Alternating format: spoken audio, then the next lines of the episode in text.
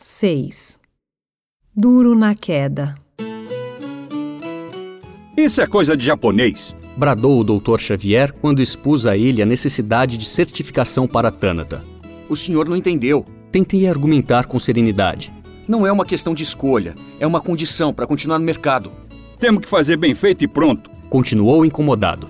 Não precisamos de todo esse forfé para cumprir aquilo que prometemos, não.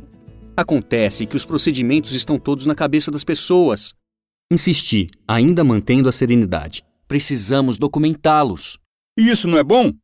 Ou você prefere que esteja dentro desses computadores aí? As pessoas saem, os sistemas ficam. Veja os nossos concorrentes. Citei os principais para encorajá-lo. Alguns já estão certificados e outros já estão se certificando. Então todos devem ter filho cursando a faculdade de administração. Ironizou. Pelo jeito tem mais gente espalhando brasa por aí. Eu já começava a perder a paciência. Veja, estamos sendo ameaçados pelos países asiáticos. O Japão é líder de mercado em vários setores da economia. A Coreia está preparada para ser uma potência econômica. A China e a Índia conquistam espaços a cada dia. O mundo não é mais aquele de décadas atrás. A guerra é outra. Do jeito que você fala, parece que estamos parados no tempo.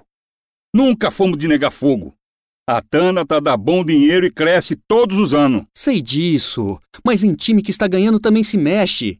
E nada é mais perigoso que o sucesso de ontem.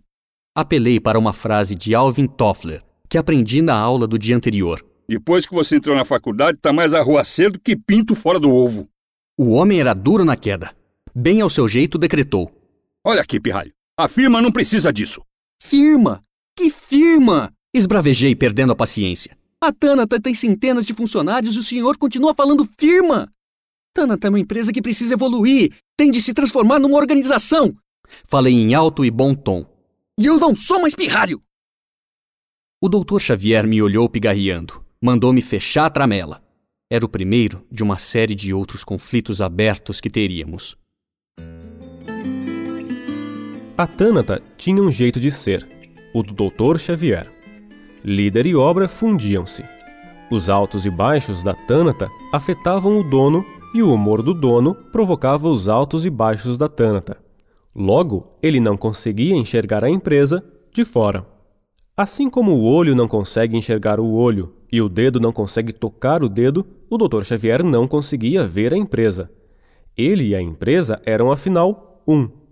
Como parte de si, qualquer defeito revelado na Tânata era um defeito revelado em si mesmo. Quando Joca dizia que Tânata era retrógrada, Dr. Xavier entendia a crítica como uma acusação a ele, o líder. Ademais, a Tânata não era apenas uma empresa de sucesso. Não se tratava de um sucesso ao acaso, mas fruto de seu esforço, empenho, inteligência e principalmente de sua capacidade de liderança.